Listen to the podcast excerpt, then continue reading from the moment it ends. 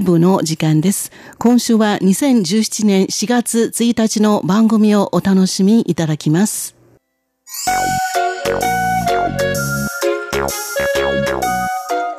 リスナーの皆様、いかがお過ごしでしょうか？宝島再発見の時間です。この時間では台湾の観光に関するいろいろな話題をお届けしてまいります。前半のご案内は塚越です。いよいよ4月になりましたね。日本ではもうかなりの地域で桜が開花し始めたのではないでしょうか。リスナーの皆様がお住まいのところではいかがですか？日本ではまだ春は七海の風の寒さという感じなのではないかと思いますが、台湾では気温が上がると暑がりさんだったら半袖でも大丈夫なくらいの陽気になることがあります。とは言いましても、まだまだ夏は遠いので、朝晩やお天気が崩れた時など、突然気温が下がりますので、油断は禁物。今の時期に台湾旅行を控えていらっしゃる皆様は、くれぐれもお召し物にはご注意ください。基本的には長袖シャツ1枚といったイメージで大丈夫だと思いますが、あまり薄手の素材を選ばれると朝晩など思ったよりも寒く感じるかもしれません。かといって厚手の素材ですと今度は日中に暑く感じることもありますので、ほどほどの薄着をメインにしてベストやジャケットなど温度調節ができるものを揃えておくのが便利だと思います。さて、それでは今日は春先の台湾を楽しむための情報をいくつかご紹介します。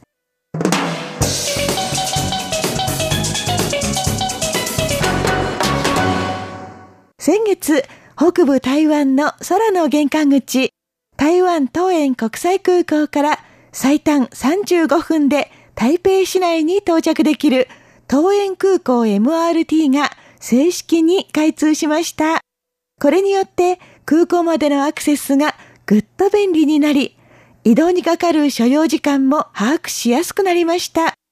台湾の人にとってもですが、海外からのツーリストにとっても大きな朗報だと思います。さて、この空港 MRT の台北駅は地下1階部分で在来線や台湾新幹線、それから MRT の駅と連絡しています。ですから空港から台北に着いた後、他の交通機関に乗り換えるのは特に難しいことではありませんが、人間というのはどうも欲深い生き物で、できることならばもっと楽をしたい、などと考えてしまいます。ということで今日はそんなちょこっと怠け者さんにぴったりの情報がありますよ。台北のランドマークとして知られる老舗ホテル、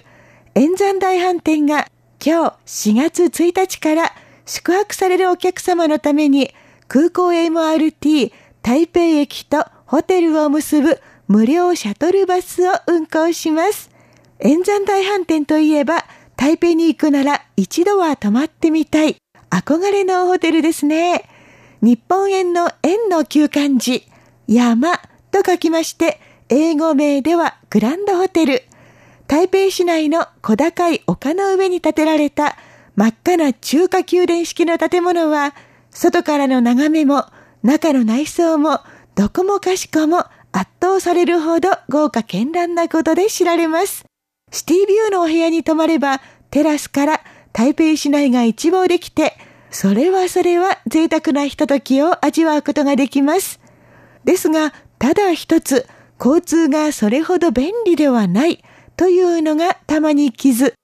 まあ、丘の上にあればこそ、他とは別格の絶景が楽しめるわけですから、ちょっとぐらい交通が不便なのも致し方ないといえばそうなんですが、ツーリストにとってはこれがホテル選びの重要なポイントになったりもしますよね。もちろん、ホテルでは最寄りの MRT の駅までシャトルバスを運行してお客さんの便宜を図ってきました。台北に住んでいればこれで十分なんですが、海外から台湾に到着したばかりの人がホテルに直行したいと思ったら、これでは少々面倒くさいですね。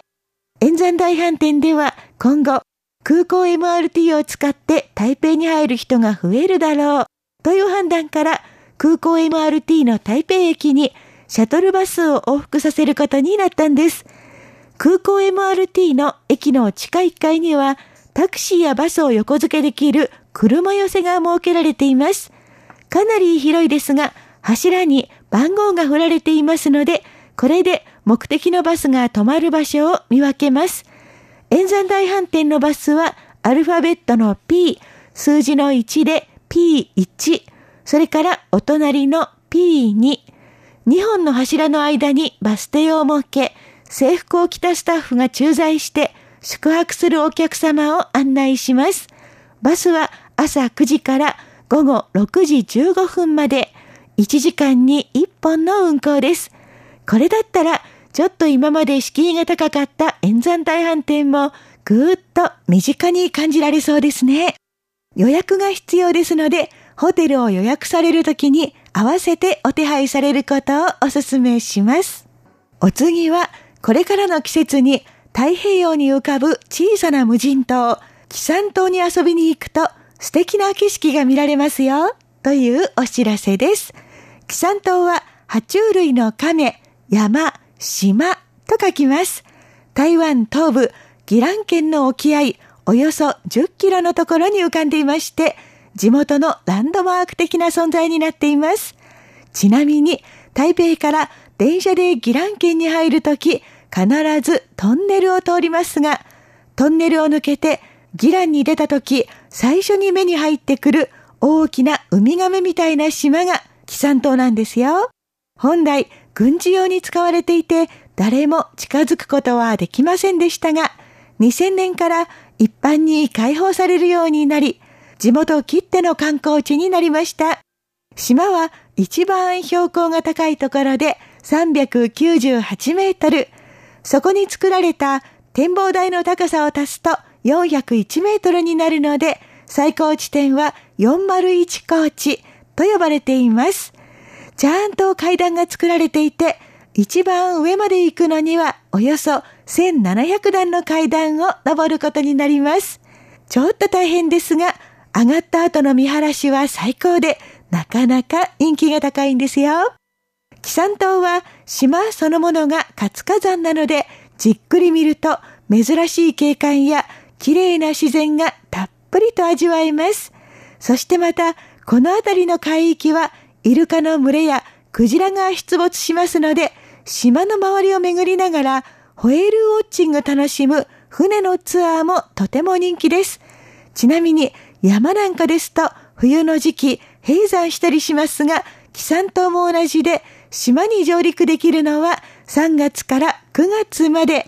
この間、いつ行っても楽しめますが、特に4月から5月にかけては島の上の百合の花が一番の見頃を迎えます。これが先ほど申し上げた素敵な景色です。島は今は無人島になっていて、さらに冬場には観光客もいなくなります。また、シーズン中であっても、1日に上陸できる人数が制限されていますので、基本的に人的な干渉が少ないことから、自然植物にとってはまさにパラダイス。野生の百合の花が見事に咲き揃う様子はかなり見応えがありますので、本当におすすめです。島に咲く百合は大まかに2種類で、真っ白な鉄砲百合と赤いラインが入った台湾百合があります。